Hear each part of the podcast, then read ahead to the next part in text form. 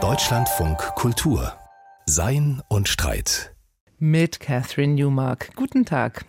Und heute wird es hier kompliziert, komplex und ein bisschen heikel. Wir wollen nämlich über etwas reden, das seit dem 7. Oktober, seit dem Angriff, den Massakern der Hamas viele beschäftigt, nämlich was hat es mit den teilweise doch erschreckend empathielosen Reaktionen auf diese sadistische Gewalt von manchen linken Aktivisten und Akademikerinnen auf sich? Es gab ja sogar Solidaritätsbekundungen von sich als progressiv verstehenden Akteuren mit der islamistischen Terrororganisation Hamas. Und sehr viel wurde jetzt in den letzten Wochen über eine moralische Krise der Linken gesprochen und auch viel polemisiert. Viel kritisiert wurde insbesondere auch das postkoloniale Denken. Nicht nur, aber auch, weil einige der seltsamen progressiven Schulterschlüsse mit der Hamas tatsächlich die Rahmung bemühten, Israel sei nun mal ein koloniales Gebilde und Gewalt gegen koloniale Unterdrücker sei nun mal gerechtfertigt. Und darum wollen wir heute mal philosophisch über postkoloniales Denken reden, beziehungsweise auch über die Debatte, die entflammt ist in den letzten Wochen. Und dazu habe ich heute zwei Gäste. Hier im Studio in Berlin ist der Philosoph Daniel James. Er lehrt an der TU Dresden und er forscht zu Hegel ebenso wie zu Antikolonialismus. Willkommen im Deutschlandfunk, Herr James. Schön, dass ich hier sein kann. Und zugeschaltet aus Köln ist der Politologe und Soziologe Floris Biskamp. Er arbeitet an der Katholischen Universität Eichstätt-Ingolstadt und hat Schwerpunkte unter anderem im Bereich politische Bildung, Antisemitismus und Rassismusforschung. Hallo, Herr Biskamp. Hallo, Frau Newmark. Herr James, Herr Biskamp, in den letzten Wochen gab es ja wirklich in ganz vielen Varianten den einen Text, der sagt, wir sehen Empathielosigkeit für jüdisches Leid, von manchen Akteuren. Das ist ein Totalversagen der Linken. Und das hat nicht nur mit traditionellem linken Antisemitismus zu tun, das wäre ja auch eine Analyse, sondern es ist insbesondere ein Problem von aktuellen Theorien, ganz besonders den postkolonialen. Über diese Debatte wollen wir reden. Wie nehmen Sie sie wahr? Vielleicht einfach mal so als ersten Eindruck, Herr James. In meinem Allgemeinen scheint mir die Debatte einen ziemlich stark polemischen Zug zu haben. Ich glaube, das kann man einfach schon mal daran festmachen, dass der Ausdruck Postkolonialismus selbst, postkoloniale Theorie, die postkoloniale Linke, dass die ja vor allem jetzt den Charakter angenommen haben von Kampfbegriffen, unter die allerhand Phänomene, Theorien, Forschungstraditionen, Leute zusammengefasst werden, eben oft typischerweise in polemischer Absicht, aber nicht selten auch in diskreditierender. Absicht. Da tauchen allerhand Figuren auf, die man, wenn man selber ein bisschen mit den verschiedenen Traditionen vertraut ist, nicht primär damit assoziieren würde. Also häufig dann zum Beispiel von Judith Butler die Rede gewesen als äh, Vertreterin der postkolonialen Theorie. Ich habe einen Text gesehen, der auch äh, Slavoj Žižek damit reingeworfen hat. Im Allgemeinen gibt es wenig Auseinandersetzung mit der Vielfalt dieser verschiedenen Denktraditionen, die Dinge, die sie vielleicht untereinander unterscheiden können. Es wird mit einem breiten Pinsel in der Diskussion ein nicht sehr schmeichelhaftes Bild, sagen wir mal, gezeichnet. Und ich glaube, eine Sache, die ich mir noch etwas mehr wünschen würde, wäre eben etwas mehr Differenzierung, etwas mehr Nuancierung, einige Unterscheidungen mehr in der Diskussion, um eben nicht nur zu verurteilen, sondern vielleicht auch besser zu verstehen, wie manche dieser Reaktionen zustande kommen und warum diese gegründet sein können. Und genau um das Verstehen geht es uns. Herr Biskamp, vielleicht an Sie die gleiche Frage. Wie ist Ihr Eindruck von den letzten Wochen? Mein Eindruck ist relativ ähnlich. Ich kann es vielleicht mal etwas persönlicher sagen. Ich beschäftige mich seit 10, 15 Jahren recht intensiv mit postkolonialer Theorie und habe das in großen Teilen auch kritisch getan. Und einer meiner Kritikpunkte war auch immer, dass da das Instrumentarium zum Erfassen von Antisemitismus fehlt und dass das teilweise zu problematischen Positionierungen im Nahostkonflikt führt. Aber wenn ich mir dann die Debatten der letzten Wochen und Monate angeschaut habe, die ja auch schon vor dem 7.10. in ähnlicher Form da waren über den Postkolonialismus, dann habe ich trotzdem immer wieder den Impuls entwickelt zu sagen, ey, ich will jetzt einer von den Postkolonialen sein, mich gegen diese irren Zuschreibungen hier wehren, weil ich das natürlich einschreibt in so einen Diskurs über jetzt die neue identitätspolitische Linke, die jetzt völlig verrückt ist und immer nur verrückte Sachen macht, was, glaube ich, ein relativ realitätsferner Diskurs ist. Aber diese Abgrenzungsimpulse, die ich da selbst spüre, sollten nicht davon abhalten, wirklich zu kritisieren, was zu kritisieren ist. Und es gibt da diverses zu kritisieren in diesem Feld äh, von postkolonialen Perspektiven, was aber, da kann ich Daniel nur zustimmen, zu differenzieren ist. Genau, das ist eine Frage, die sich mir sehr stark gestellt hat. Natürlich sehe ich die Polemik. Ich sehe auch, dass es durchaus rechte, konservative Akteure gibt, die in diese Polemik sehr gerne einstimmen oder sie sogar sehr stark instrumentalisieren. Also es geht natürlich auch um Diskreditierung von akademischen, denkerischen Richtungen, die man sowieso schon unbequem fand, auch vor dem 7. Oktober, das muss man ganz klar sagen. Das Anliegen, das uns heute zusammenbringt, ist natürlich eben trotzdem dieses des Verstehens, denn wenn es eines gibt, wovon ich zunehmend überzeugt bin, dann ist es das, dass es nicht besonders strategisch klug ist, die Kritik an manchen Dingen einer feindseligen Seite zu überlassen. Und das ist quasi auch vielleicht mein Erkenntnisinteresse an diesem Gespräch, genau wie Herr Biskamp gerade sagte, dass man eben vielleicht nochmal unterscheidet und eben nicht in diesen groben polemischen Zügen sagt, das ganze progressive Lager ist in den Antisemitismus abgedriftet, sondern dass man sich aber wirklich nochmal fragt, wie kommen diese Reaktionen zustande? Das ist mein Hauptanliegen und trotzdem vielleicht, wenn Sie mögen, Herr James, weil es schon auch damit zu tun hat, eine kurze Beobachtung zur Instrumentalisierung, weil die gibt es ja mhm. tatsächlich auch und ich glaube, die müssen wir auch vorabstellen. Es gibt eine Instrumentalisierung von rechts, der polemischen Kritik und die würde ich gerne sozusagen auch thematisieren, bevor wir dann nochmal quasi etwas interner in die Theorien oder die linken Bewegungen einsteigen. Da würde ich gerne auch hören, wie Sie diese wahrnehmen. Mhm. Ich beobachte so einen gewissen Opportunismus in der Diskussion. Also, äh, dass es auf jeden Fall einige Akteure gibt. Es wäre, ich, viel zu stark von sowas wie Kampagne zu sprechen, weil es nicht so koordiniert ist. Aber es gibt einfach Akteure, die natürlich jetzt die Gunst der Stunde nutzen können, um naja, Assoziationen herzustellen zwischen zum Beispiel dem Label Postkolonialismus und der Forschungstradition, die damit umfasst werden soll. Und dann eben sowas wie eine Apologie des Terrors der Hamas oder die letztlich antisemitisch motivierte Delegitimierung Israels und so weiter. Also ich glaube, eine Strategie, wir können das bei jemandem beobachten, das ist sozusagen das Playbook von jemandem wie Christopher Rufo. Dem konservativen Aktivisten in den USA. Ja, ganz genau, vielen Dank. Der ein ähnliches Programm ja bereits hinsichtlich der äh, Critical Race Theory formuliert hat und ja auch nicht ganz ohne Erfolg durchgesetzt hat, versucht hat, alle möglichen negativen Phänomene, die man so im Alltag äh, in der Öffentlichkeit diskutiert, eben mit diesem Label der Critical Race Theory zu assoziieren. Und wir können nicht sagen auf im selben Ausmaße, aber wir können durchaus ähnliche Taktiken beobachten. Das müssen nicht alles Leute sein, die da in schlechter Absicht sozusagen agieren, aber auf jeden Fall ähm, Rufo selbst hat ziemlich ausdrücklich gesagt, lass uns jetzt auch in diesem Kontext wieder dieses Programm aufgreifen. Wir können auf jeden Fall ähnliche rhetorische Strategien in vielen jetzt auch der Texte sehen, die, die jetzt einfach in der Presse zu lesen waren in den letzten Wochen. Ich hadere immer etwas mit dem Begriff der Instrumentalisierung, weil das häufig so eine böse Absicht und so ein bewusstes Lügen impliziert. Und das gibt es bei einigen Fällen, wie dem von Daniel gerade genannten. Allerdings glaube ich, dass viel von dem, was wir in der öffentlichen Debatte in Deutschland hören, wirklich authentisch so mhm. gemeint ist. Und dann sagen Leute wirklich das, was sie denken und die sehen wirklich mhm. eine Gefahr in der postkolonialen Linken für das aufklärerische Denken. Und das ist, glaube ich, ein sehr grobschlächtiger ideologischer Diskurs, aber ich würde mhm. dann nicht so gleich den Instrumentalisierungsbegriff verwenden, sondern ich glaube, das sind dann teilweise Liberale, teilweise auch Konservative oder Rechte, die aber auch authentisch sprechen und sagen, was sie meinen. Und ich zumindest in meiner kursorischen Beobachtung meiner Umgebung nehme es auch als eine gewisse Ratlosigkeit wahr, weil es tatsächlich einfach natürlich auch medial sehr weit verbreitet und durch die spontane, ständige Dauervernetzung einfach sehr sichtbar war, dass da Reaktionen sind, die viele erstmal nicht richtig einordnen konnten. Und dann ist natürlich mhm. die Frage, woher kommt sowas? Ja. Daran schließt sich dann vielleicht auch schon meine nächste Frage an, weil natürlich gibt es diese verschiedensten Varianten des Textes, dass es irgendwas mit der aktuellen Theorielandschaft in der Linken zu tun habe.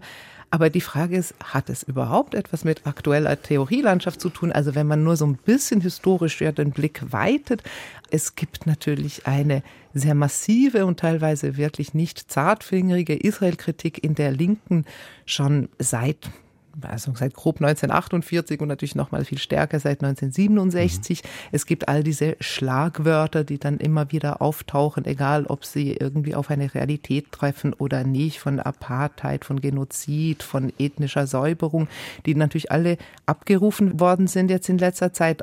Und da wäre ja die Frage, sind das einfach sozusagen verfestigte Denkmuster innerhalb gewisser auch durchaus nicht-europäischer linker Denk- und Politiktraditionen, die wir vielleicht einfach so stark bei uns noch nicht vorgefunden hatten bislang. Und das Befremden ist quasi dieses Aufeinanderprallen.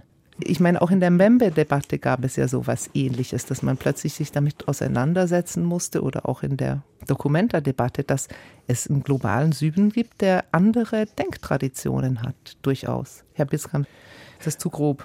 Ich glaube, auf der einen Seite muss man wirklich festhalten, wie Sie gerade gesagt haben, dass es in der Linken eine lange Tradition antiimperialistischen Denkens und Argumentierens mhm. gibt, die spätestens 1967 angefangen hat, sich sehr eindeutig gegen Israel zu positionieren, mhm. wo das häufig integriert ist in marxistische Theorien. Und wenn wir uns angucken, wer sich heute aus Deutschland, aus der deutschen Linken sehr scharf da äußert und auch mitunter sich positiv auf die Massaker vom 7.10. bezieht, dann sind das am ehesten noch so kleine Gruppen, die wirklich so eine marxistisch-leninistisch-trotzkistische Ausrichtung haben.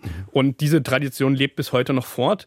Und dann haben wir auf der anderen Seite eine andere Art des Denkens, die eher im postkolonialen Denken fortet ist etwas anders theoretisch gerahmt ist. Aber beide Arten des Denkens haben schon äh, deutliche strukturelle Gemeinsamkeiten. Beide sind dann getragen von der Idee, dass es so ein die meisten anderen Konfliktverhältnisse überlagerndes Machtverhältnis gibt von globalem Norden, von ehemaligen kolonisatorischen Gesellschaften zu ehemaligen Kolonien, also globalen Süden, und dass das alles überlagert und dann wird viel Gewalt, die entlang dieser Linie ausgetauscht wird, als koloniale oder antikoloniale Gewalt gedeutet und Israel wird da eingeordnet. Das gibt es in dieser marxistisch-leninistischen Tradition, das gibt es dann eher in der postkolonialen Tradition oder Version und das ist beides auch noch da. Und ich würde auch sagen, die Beobachtung trifft zu, dass gerade dieses postkoloniale Denken heute in weiten Teilen der Welt relativ verbreitet ist. In Deutschland verhältnismäßig wenig und dass dem in Deutschland auch etwas anderes gegenübersteht, nämlich so eine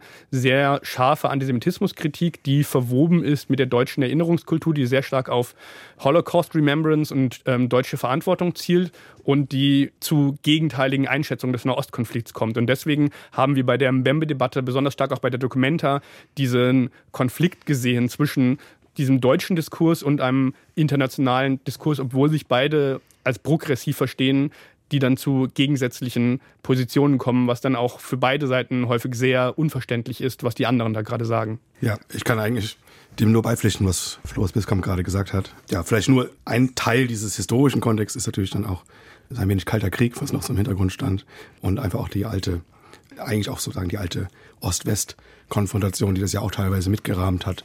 Das hat sicherlich dann auch die Position in großen Teilen jetzt dessen, was wir heute als den globalen Süden bezeichnen würden, auch mitgeprägt.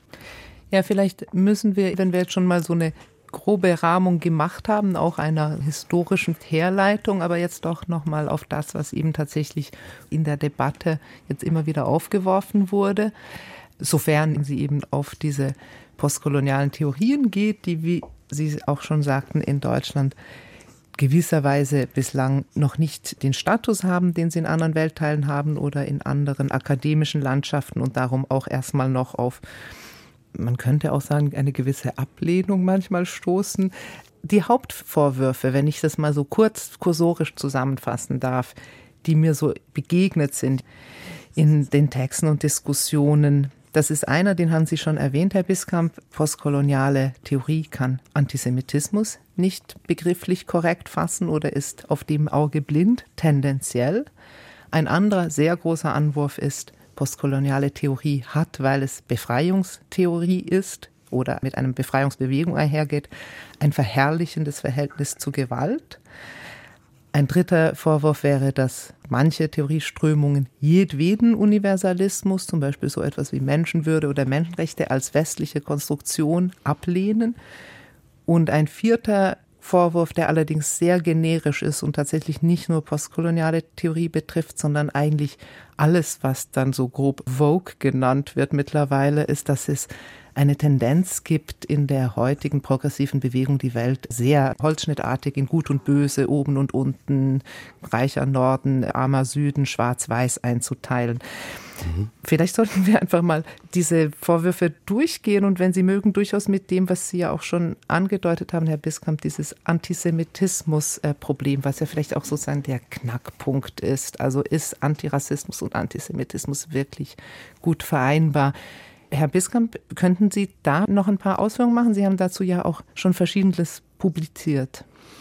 Eines der Probleme, die da bestehen, ist, dass das, was als postkoloniale Studien gefasst wird, vielleicht müssen wir noch kurz allgemein mal sagen, was wir darunter verstehen würden. Mhm. Ich finde es wichtig, erstmal zu sagen, dass es ein sehr, sehr heterogenes Feld ist und unter dem Begriff sehr viel Verschiedenes zusammengefasst wird. Man kann wirklich fast sagen, das Einzige, was alle darunter zusammengefassten Ansätze gemeinsam haben, ist, dass sie davon ausgehen, dass der Kolonialismus die Welt grundlegend verändert hat und dass diese grundlegende Prägung durch den Kolonialismus bis heute postkolonial, also über den Kolonialismus hinaus fortwirkt und dass das ein Problem ist. Und das ist so eine sehr generische Aussage, aber ich glaube, viel mehr, was wirklich alle diese Ansätze gemeinsam haben, kann man nicht finden. Dann findet man bestimmte theoretische Muster, die da verbreitet sind. Und das ist häufig so eine Art, auf Gesellschaft zu blicken, wo Gesellschaft gesehen wird als so eine Struktur von Macht, die dann bestimmte Personen in einer privilegierten und andere in einer marginalisierten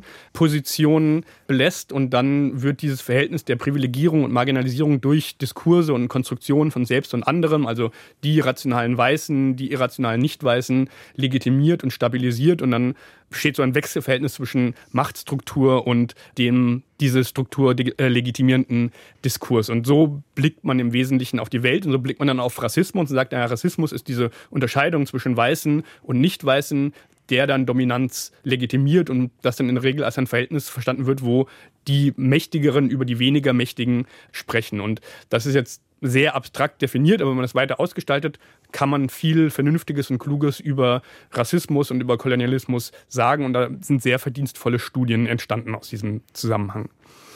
Ein Problem ist, wenn man versucht, genau so auf Antisemitismus zu blicken, dann übersieht man wichtige Züge des Antisemitismus, die sich so eben nicht erfassen lassen. Weil es gibt heute immer noch Antisemitismus, der in antisemitischer Gewalt auch ausbricht, auch in Deutschland, Stichwort Halle, auch in den USA, Stichwort Angriffe auf Synagogen, der aber nicht diese Form hat, dass da irgendwie Leute marginalisiert und auf dem Arbeitsmarkt oder Wohnungsmarkt diskriminiert werden, wie man das bei Rassismus sieht, sondern da geht es eher so um ein Verschwörungsdenken, wo die Welt erklärt wird, wo die Krisen, die Probleme der Welt erklärt werden, indem man jüdische Machenschaften und jüdische Verschwörungen hinter allem vermutet und dann durch den Mord an Jüdinnen und Juden im äußersten Extremfall glaubt, die Welt von diesem Übel erlösen zu können. Und das ist so eine Art, wie Antisemitismus funktioniert, die man schlecht versteht, wenn man Antisemitismus so versteht, wie ich das eben skizziert habe, postkoloniale Ansätze häufig auf Rassismus blicken. Und das führt dazu, dass wenn dieses Instrumentarium das hauptsächliche Instrumentarium ist, dass man Antisemitismus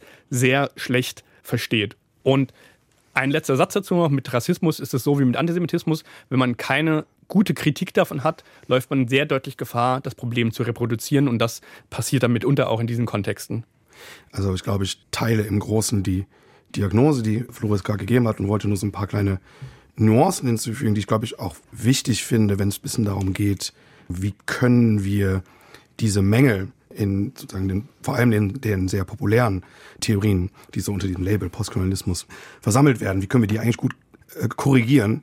Und ich glaube, da finde ich es tatsächlich sehr wichtig, auch die verschiedenen Stränge in der im weitesten Sinne postkolonialen Tradition zu unterscheiden, auch, auch tatsächlich auch ein bisschen verschiedene Stadien in dieser Tradition zu unterscheiden. Also wenn wir uns insbesondere die eher frühen Autoren, also vor allem die Texte der 50er und 60er Jahre anschauen, Und da denke ich insbesondere an die Familie an Theorien, die man vielleicht am ehesten noch also als, einfach als antikolonial labeln kann. Das sind vor allem Theorien, die aus dem Kontext der Karibik kommen. Ich denke an Leute wie Aimé Césaire, Franz Fanon natürlich, der ganz zentral ist. Wenn wir etwas später eher Richtung Nordafrika blicken, äh, nach Tunesien, dann können wir Albert Memmi sehen, auch eine ganz wichtige Figur, aber die eher an den Rand der Diskussion getreten ist. Und ich glaube, da sollten wir was dran ändern. Bei den Autoren finden wir allesamt eine Theoretisierung des Antisemitismus. Tatsächlich ist für sie sehr oft auch das Untersuchen von Gemeinsamkeiten zwischen Kolonialrassismus und Antisemitismus wichtig. Ähm, Van Hoer greift auf Sartres Theorie des Antisemitismus zurück, um seine eigene Theorie vom Kolonialrassismus zu entwickeln. Wir finden bei Césaire den Versuch, den Holocaust, ich glaube, eher einen unbefriedigenden Versuch, aber wir finden den, den Versuch, ihn zu erklären mit so einer Art Boomerang-Theorie, dass sozusagen die koloniale Gewalt zurückgeschlagen sei in die europäische Metropole.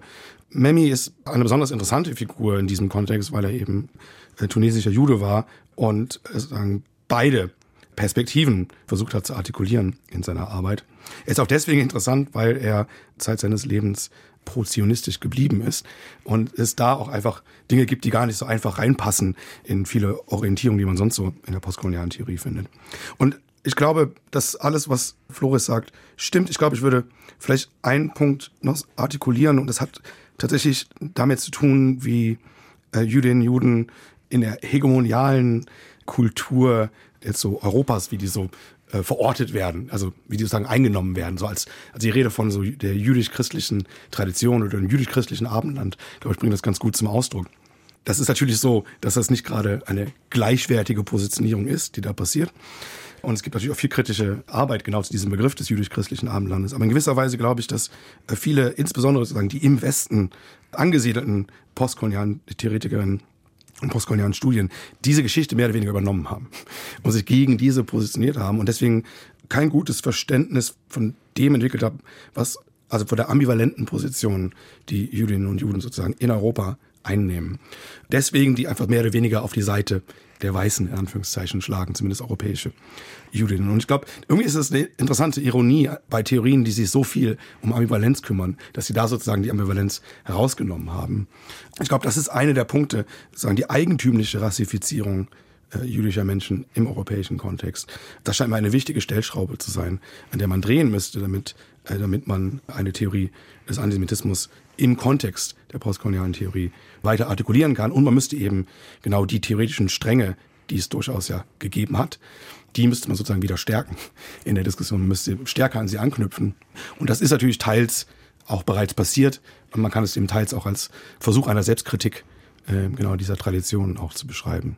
Und dabei kann man ja auch noch an andere Traditionen von sozialen Kämpfen anknüpfen. Gerade in den USA war ja in den 50er, 60er Jahren in der Bürgerrechtsbewegung das eigentlich so eine Allianz zwischen progressiv-jüdischen Akteuren und schwarz-antirassistischen, das erst mhm. in der jüngeren Vergangenheit dann aufgebrochen ist aus verschiedenen Gründen. Ja.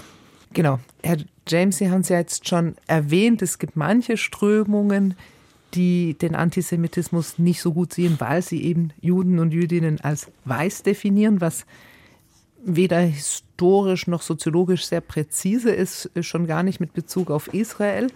Und das ist ja auch interessanterweise eine Kritik, die in den letzten Jahren immer wieder mal aufgetaucht ist, also gerade auch aus sehr progressiven, auch linken akademischen Kreisen, dass aus irgendeinem Grund, und zwar nicht nur bei postkolonialen Denkerinnen und Denkern, sondern insgesamt bei einer intersektional agierenden Linken, also akademischen Denkströmungen, die versuchen, möglichst viele Diskriminierungen mit unter den Hut zu kriegen, die Diskriminierung von Juden oft außen vor fällt. Also ich denke zum Beispiel an das Buch, das vor zwei Jahren erschienen ist von äh, Vivian Laumann und äh, Judith Coffey, Goi-Normativität hieß das, das genauso eine interne Kritik auch war und sich tatsächlich diese Frage gestellt hat.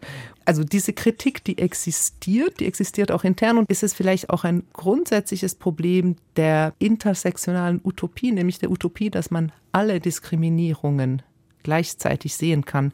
Ist es nur ein zufälliges Problem, dass gerade diese Diskriminierung nicht gesehen wird, oder haben wir ein grundsätzliches Problem, dass es letztlich vielleicht auch philosophisch gar nicht möglich ist, alle Diskriminierungen immer gleichzeitig in den Blick zu bekommen? Also ich vermute, dass das Problem vor allem die Art ist, wie man die Diskriminierung konzipiert. Wenn man schaut, wie intersektionale Theorien üblicherweise auf ihr Problem blicken, dann geht es da darum, dass die diskriminierten Gruppen ausgeschlossen werden von bestimmten symbolischen oder materiellen Ressourcen, also vielleicht weniger Freundschaften finden, schwerer es haben, eine Wohnung zu finden oder schwerer es haben, einen Job zu finden. Und wenn man so darauf blickt, dann hat es eine gewisse Folgerichtigkeit zu sagen, dass äh, Jüdinnen und Juden in den USA, zumindest säkulare Jüdinnen und Juden, weiß geworden sind, weil sie diese Art von Diskriminierung nicht im großen Maße erfahren, wie es jetzt People of Color tun. Das hat, wenn man diesen Blick hat, dann hat das eine gewisse Folgerechtigkeit, zu diesem Schluss zu kommen. Und deswegen ist, glaube ich, so dieses, diese Art zu blicken hat diese Folge. Und das widerspricht aber nicht der anderen These, dass es auch jetzt nicht zielführend ist, zu glauben, immer noch eine Diskriminierungsform mehr reinzubringen, das dann so additiv zu ganz vielen zu machen, dass man dann am Ende eine ganz lange Liste von Bindestrichen begriffen hat, was man alles ist. Das ist, glaube ich, auch nicht zielführend. Aber das ist, glaube ich, alles kein Argument dagegen, zu versuchen, verschiedene Probleme in den Blick zu nehmen. Man muss sie nur als spezifische Probleme nehmen, die unterschiedlich funktionieren. Genauso wie ja auch Diskriminierung auf Grundlage von Behinderung anders funktioniert, als Diskriminierung auf Grundlage von Race funktioniert wo ich jetzt auch erstmal beipflichte, ist, die Idee ist jetzt nicht, dass wir einfach jetzt so Diskriminierungsformen irgendwie addieren müssen, um, um der Realität jetzt von Diskriminierung, Unterdrückung und sonstigen Phänomenen irgendwie gerecht zu werden, sondern wenn wir die Eigentümlichkeit bestimmter Diskriminierungsformen angemessen verstehen wollen, dann müssen wir oft uns die Interaktion verschiedener so sozialer Kategorien anschauen. Flores hatte ja gerade angesprochen, dass grob gesprochen jüdische Menschen in den USA, zumindest sozusagen europäische Jüdinnen in den USA, also gut und grob gesprochen, irgendwie in die Kategorie der Weißen sozusagen mit aufgenommen wurden. Ein Teil jetzt der spezifischen Position dann, dieser Ambivalenz, beruht dann gerade auf der Interaktion, sagen, dieses irgendwie mit aufgenommen zu sein, aber halt auch nicht ganz. Ein Slogan, der, der ursprünglich auch geprägt wurde für äh, italienische und äh, jüdische Immigrantinnen in den USA war äh, White but not quite, etwas, was jetzt, jetzt auch teils mit Blick auf so anti-osteuropäischen Rassismus und so ein erhellender Slogan geworden ist. Charles Mills selber reflektiert das in einem Aufsatz, in einem spezifisch auch um die, um die Position von Jüdinnen und Juden sozusagen in weißer Vorherrschaft, wie er das selber begreift, als eine solche sozusagen marginale und deswegen auch prekäre Position am, am Rande des Weißseins. Ich glaube, das Phänomen selber verlangt halt, dass wir uns anschauen, wie, wie interagiert also Rassifizierung, dass Leute eben sozusagen als weiß, aber vielleicht sozusagen kein volles, in Anführungszeichen, weißes Privileg erhalten, dass sie als weiß angesehen werden, auf eine eingeschränkte Art und Weise, aber dann eben auch sowas wie Religion, religiöse Diskriminierung und die anderen Elemente, die Flores ja auch mit aufgelistet hat. Also ich glaube, wir kommen nicht drum rum, wenn wir einfach bestimmte Phänomene angemessen verstehen wollen und zu schauen, wie interagieren die eigentlich mit, also wie interagieren da eigentlich jetzt diese verschiedenen sozialen Faktoren. Das ist natürlich oft schwierig, aber wir verstehen auch die einzelnen Phänomene nicht, wenn wir das nicht angemessen tun. Ich weiß nicht genau, ob das gut jetzt auf die Frage, auf Ihre Frage reagiert. Sie können gerne nochmal nachhaken. Naja, also ich finde es interessant, dass Sie beide jetzt tatsächlich nochmal klar diesen Hinweis auf, es ist natürlich nicht additiv. Also wenn man es additiv macht, dann sind wir am Schluss einfach eine globale Gemeinschaft von Unterdrücken. Also jeder kann ja an irgendeiner Stelle eine Diskriminierung festmachen, sei sie aufgrund der Klasse, aufgrund der ökonomischen Verhältnisse und so weiter. Selbst viele alte weiße Männer, also die stereotyp undiskriminierten, aber der Hinweis, der bringt mich eigentlich zu meinem nächsten Punkt, den ich tatsächlich interessant finde.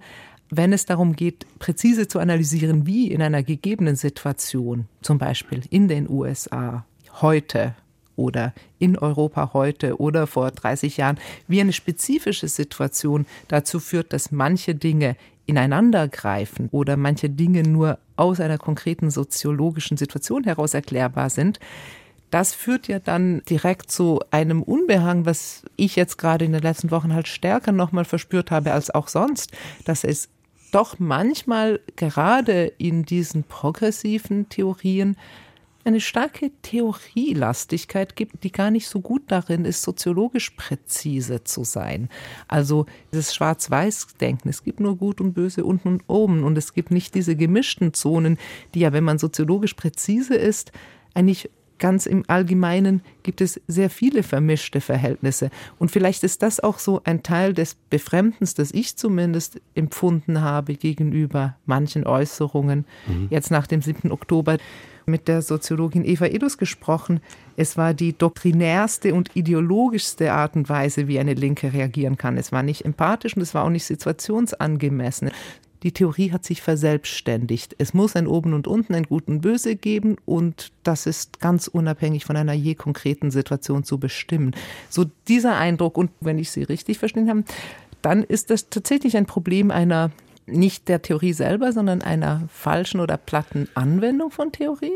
Ich glaube, ich würde sogar drei Ebenen trennen, mhm. wenn das okay ist, wenn ja, ich gerne. das einfach mal das mache, was Philosophen immer gerne machen, vieles unterscheiden. Aber tatsächlich erstmal einfach so die, die Ebene der Theorien selbst. Und da habe ich schon einfach schon angesprochen, es gibt diese historischen, diese eher, die ich jetzt als, als antikolonial gelabelt habe, dann ein bisschen die Theorien so aus den 70er, 80er Jahren, die in, äh, vor allem im englischsprachigen Raum äh, vorgegangen sind, diese postkolonialen Theorien, Leute wie ähm, Edward Said, Gayatri Spivak, Homi Baba. Und dann gibt's noch mal eine ganz andere Familie von Theorien, die so als dekolonial äh, bezeichnet werden, eher so aus, aus den Amerikas kommen, äh, stark von so indigenen Forscherinnen auch geprägt sind. Und in diesen Theorien werden so verschiedene Begriffe geprägt. Diese Begriffe werden dann, das wäre die zweite Ebene sozusagen, angewendet. Und zwar entweder in empirischer Forschung, tatsächlich historischer Forschung angewendet. Aber natürlich sickern sie dadurch auch in den, in den Aktivismus ein da nehmen sie ja oft einfach den Charakter von ja, Stichworten an. Letztlich werden dann diese ganzen Theorien zu bloßen Stichwortgebern. So ein Stichwort wie zum Beispiel Siedlerkolonialismus oder so etwas. Ähm, gibt äh, ein ganz breites Feld an so Settler Colonial Studies ganz viel Forschung, natürlich hauptsächlich zu Amerika, aber es gibt auch ganz viel zu Asien und es wird eben tatsächlich auch äh, auf die Situation in Nahost übertragen. Also auch dazu gibt es natürlich spezifisch Forschung und da haben wir so ein ganzes Paradigma, wo diese Kategorie einfach angewendet wird zur Analyse. Und das eben auch auf eine Weise, die mehr oder weniger Ambivalenz zulässt in den Analysen. Von der Ambivalenz ist dann am Ende sozusagen bei der aktivistischen Anwendung, wo es dann am Ende Stichworte, Kampfbegriffe sind, die dann oft auch polemisch, sehr moralisiert, skandalisierend verwendet werden, ist dann oft gar nicht mehr so viel übrig. Das wird es so, das ist, glaube ich, so der letzte Punkt, wo es einfach um das geht, was so in den Köpfen und Herzen der Leute dann vorgeht, die dann mit diesen Begriffen operieren. Und insofern würde ich sagen, ja, es wird dann sehr schnell sehr doktrinär, weil es am Ende einfach nur Stichworte, Kampfbegriffe sind, die letztlich in der Funktion zu skandalisieren, bestenfalls zum Handeln auf, äh, aufzurufen, schlimmstenfalls aber zu dämonisieren verwendet werden. Und das steht dann, glaube ich, tatsächlich der Empathie im Weg. Also wenn man da nichts anderes sehen kann, beispielsweise um nur ein, ein Begriff, der einfach jetzt viel auch gefallen ist als, als Siedler, dann ist natürlich sehr schwer, auch die Humanität derer, von denen da die Rede ist, noch zu sehen. Aber insofern würde ich sagen, ja, ich würde das von der Theorie trennen. Ich würde es nicht nur als eine Frage der Anwendung sehen, weil das natürlich auch also empirisch sensitive Anwendungen dieser Kategorien gibt, aber dann am Ende wie verbreiten sich dann bestimmte Begriffe, die sich besonders gut eignen im, im aktivistischen Kampf, als Kampfbegriffe, als Begriffe, die wir zur Skandalisierung verwenden. Äh, wie verbreiten die sich dann eigentlich im Aktivismus und was für, eine, was für einen Blick erlauben sie uns dann eben auf die Phänomene, die wir damit noch zu beschreiben beabsichtigen. Also haben wir es auch einfach mit einem massenmedialen oder global vernetzten Problem zu tun, dass eben gewisse aus Theorien generierte, aber letztlich freischwebende Parolen ähm, in sehr vielen Köpfen und auf sehr vielen äh, Twitter-Tastaturen offensichtlich unterwegs sind? Ich würde, glaube ich, die Diagnose nochmal insofern etwas einschränken wollen, als ich finde, dass in Deutschland ich das gar nicht so eindrücklich wahrnehme, dass hier so die deutsche Linke in so hohem Maße nach dem 7.10. sich jetzt massiv pro-palästinensisch positioniert hätte, sondern dass mhm. hier gar nicht so ausgeprägt ist. Und das nimmt vielleicht dieses Motiv von dem Medialen auf. Ich glaube, es gibt dieses Überschwappen. Ich würde das so auch teilweise als Versagen von politischer Urteilskraft, Urteilsfähigkeit verstehen. Und das flottiert dann so durch die Räume. Und ich glaube aber, das ist auch ein Phänomen, was es lange vor sozialen Medien auch schon gab, dass viele Menschen haben so ihr Weltbild, wo sie so grob sortiert haben, was ist was und wer sind jetzt die Siedler und wer sind die Kolonisierten, die Widerstand leisten oder wer sind die Terroristen und wer sind die äh, Holocaust-Überlebenden, die im Überleben kämpfen. Und dass man einfach so seinen Frame der Deutung hat und dann passieren Dinge und man schaut sich die Dinge nicht wirklich an, die da passiert sind mhm. und schreibt seine Deutung so einfach immer weiter. Und das fällt, glaube ich, immer dann als ein Versagen von Urteilskraft auf, wenn dann so ein Ereignis kommt, was eigentlich irritieren müsste, weil was am 7.10. passiert ist, ist ja wirklich so monströs einfach, also in, in den Ausmaßen, in der Intensität, darin, wie das dann medial propagandistisch ausgeschlachtet worden ist, ist es einfach so monströs, dass man eigentlich denke, das müsste eigentlich alle irritieren aber es irritiert dann doch nicht, weil man auch den Frame, den man vorher hatte, weiter anwendet. Aber das hat, mhm. glaube ich, jetzt nicht nur in der Linken, sondern überall anders auch schon äh, vor Social Media und Twitter und TikTok ganz gut funktioniert, diese Art, einfach nur subsumptionslogisch zu denken. Ich habe meinen Rahmen und alles, was kommt, wird da brav eingeordnet. Mhm. Und was nicht passt, wird passend gemacht. Vielleicht kommen wir damit noch zu einem weiteren Punkt, den wir vielleicht am Ende unseres Gesprächs tatsächlich auch noch ansprechen sollten. Ich habe ihn schon kurz erwähnt. Also der Vorwurf der Gewaltverherrlichung, der wurde ja teilweise jetzt eben auch bei diesen Reaktionen auf dieses, wie Sie hier sagten, Herr Biskamp, doch äußerst ähm, sozusagen entsetzliche Massaker, wo man tatsächlich Kategorien hätte ändern müssen, die man vielleicht hatte, wieder jetzt aufgebracht. Naja, die Kategorien waren eben schon die, dass man die Gewalt auch gut heißt und zwar egal was. Das scheint mir ein sehr polemischer Vorwurf, auch an Franz Fanon, der da gerne immer zitiert wird, Herr James. Ja, Genau, das war natürlich ein Stichwort, das sehr, sehr oft fiel. Sehr oft haben Leute eben tatsächlich explizit auch verwiesen auf Fanons Buch, Die Verdammten dieser Erde, in dem es eben diesen berühmten eröffnenden Abschnitt äh, von der Gewalt gibt. Was wir da natürlich sehen, ist dann sehr oft, dass dann bestimmte Stellen mehr oder weniger aus dem Kontext genommen, einfach so ein bisschen so als Slogans dann auch zitiert werden. Es gibt eine sehr breite und kontroverse Diskussion über die, über die Rolle jetzt die Gewalt in der Theorie, die Fanon entwickelt in diesem Buch und welche Rolle Gewalt in Dekolonisierung spielt oder zu spielen hat und in welchem Maße Gewalt zum Zwecke der Dekolonisierung notwendig ist und wo. Und ich kann jetzt auch gar nicht sozusagen auf alle Details dieser Diskussion eingehen, aber ich möchte nur so ein paar Punkte hervorheben. Einer, der mir einfach wichtig zu sein scheint, und das, das ist einfach jetzt ein Spezialfall dessen, was ich eben versucht habe zu diskutieren dass Leute ähm, so bestimmte Elemente aus Theorien nehmen, die dann eben teils auch auf bestimmte Kontexte auch zugeschnitten sind und die sozusagen kontextlos einfach anwenden auf andere Zusammenhänge. Das scheint mir einfach ein, ein wichtiger Aspekt zu sein. Es geht allem voran in Fanons Analyse um die Analyse der Situation in Algerien. Das ist erstmal ziemlich wichtig. Und die spezifische Situation, die dort war, die tatsächlich dann seines Erachtens Gewalt tatsächlich unvermeidbar macht in diesem Kontext. Das heißt nicht, dass das in allen Kontexten der Fall sein muss. Und ich glaube, ein Fehler besteht dann darin, ohne dass jetzt irgendwie auf die, auf die Details jetzt, äh, die empirischen Details hier groß eingehen kann, aber einfach so zu tun, als sei zum Beispiel Israel Algerien. Äh, das scheint mir einfach ein, ein erster ziemlich grober Fehler zu sein, der da gemacht wird. Bei Van ist einfach vieles von dem tatsächlich aus dieser sehr spezifischen Analyse heraus gewonnen. Das andere ist sein Verständnis von Dekolonisierung war nicht der Art, dass das jetzt ohne weiteres, dass wir jetzt ohne weiteres die Ereignisse jetzt des 7. Oktobers als irgendwie einen Fall davon ansehen können. Das fängt damit an, dass für ihn Dekolonisierung ein, nicht einfach nur ein isoliertes Ereignis gewesen wäre, sondern ein lange andauernder Prozess beispielsweise, der natürlich in den meisten Kontexten gewaltfrei auch abgelaufen ist. Nur nicht überall und nicht unter allen Bedingungen ohne weiteres gewaltfrei ablaufen kann. Ich wäre auf jeden Fall vorsichtig darin, so eine uneingeschränkte Rechtfertigung von Gewalt zu erblicken. Aber ich glaube, dass da auf jeden Fall auch eine interessante Diskussion darüber zu führen ist, wie er das eigentlich ganz genau einordnet. Danke, das ist klärend oder das ist verkomplizierend in einem guten Sinne. Und meine vielleicht Schlussfrage an Sie beide, die für mich ganz eine offene Frage ist. Wenn es so ist, dass diese Theorien, von denen jetzt so viel polemisch die Rede war, also diese vielen unterschiedlichen Strömungen des postkolonialen Denkens, sie sind interessant und sie sind komplex und was wir beobachtet haben die letzten Wochen, lässt sich nicht eins zu eins auf Theorien zurückführen. Theorien sind keine Ideologien, Theorien sind keine Handlungsanweisungen, Theorien sind erstmal äh, gedankliche Auseinandersetzungen mit Phänomenen. Macht es das besser oder schlimmer? Weil in gewisser Weise ist ja das Bezaubernde an mancher dieser polemischen Kritiken war ja, diese Theorie ist falsch, na gut, dann gehen wir jetzt weg von dieser Theorie. Mhm. Wenn es aber nicht an der Theorie liegt, woran liegt es dann? Und dann haben wir doch eher so etwas vor uns wie ideologische Verhärtungen und ich weiß gar nicht, ob ich das schöner finde oder erschreckender. Also ja. was können wir denn tun? Ich meine, wenn wir offensichtlich hier teilweise fehlapplizierte Theorien und fehlende politische Urteilskraft haben, wie Herr Biskamp vorhin schon sagte. Also ich kann sagen, als Philosoph primär natürlich was auf der Ebene der Theorie und auch was sozusagen Vorschläge zu deren Anwendung äh, anbelangt, Dinge sagen. Ähm, mhm. Urteilskraft schulen wir halt letztlich im Urteilen und mhm. genau da um die Übungen kommen wir auch nicht drum herum.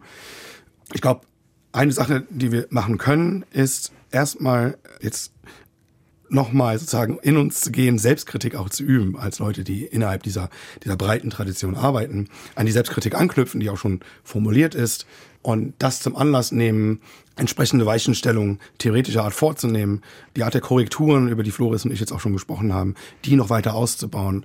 Zu dem Zweck vielleicht an die jetzt eher an den Rand gedrängten Traditionen oder Ideen oder Einsichten anzuknüpfen, die es durchaus gegeben hat, diese weiterzuentwickeln, also anknüpfen wieder an Leute wie Césaire, Fanon, Memmi, nur um jetzt ein paar, wie ich finde, sehr interessante Beispiele zu nennen.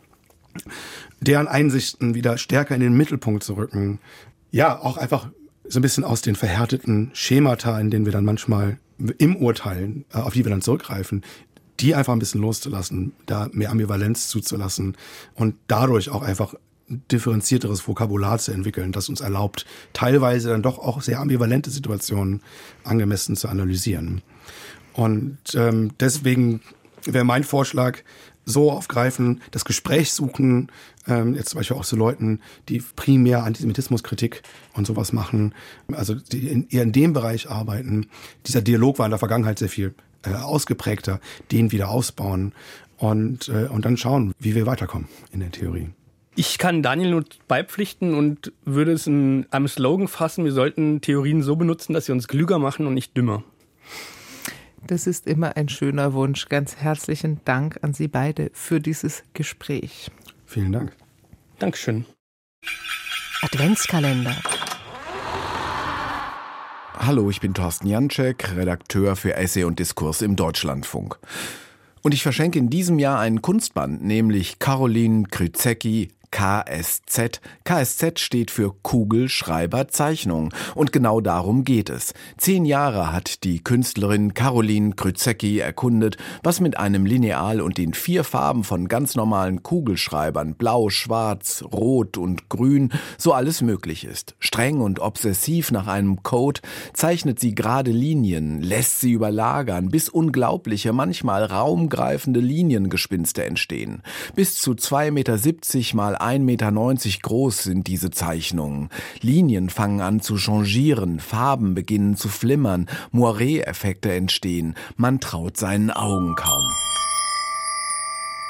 Das Tolle ist, dass dieses Buch eine Entwicklung nachzeichnet. Es zeigt, dass diese betörenden Zeichnungen nicht aus dem Nichts entstanden sind, sondern dass am Anfang die Wirklichkeit stand. Während zweier Arbeitsaufenthalte in Mosambik und Istanbul hat Caroline Krüzecki Strukturen fotografiert, Stapel von Konsumartikeln, Architekturen, aufgetürmtes Obst und Gemüse auf Märkten, Ornamente. Von dort aus sind jene streng kodierten Linienbilder entstanden. Die Künstlerin Künstlerin zeigt in diesem Band nicht nur ihre Kunst vor, sondern sie gewährt uns einen tiefen und überaus sinnlichen Einblick in ihren visuellen und ästhetischen Kosmos. Ich schenke dieses Buch einer großartigen Künstlerin, einer genuinen Zeichnerin, nämlich Anke Becker.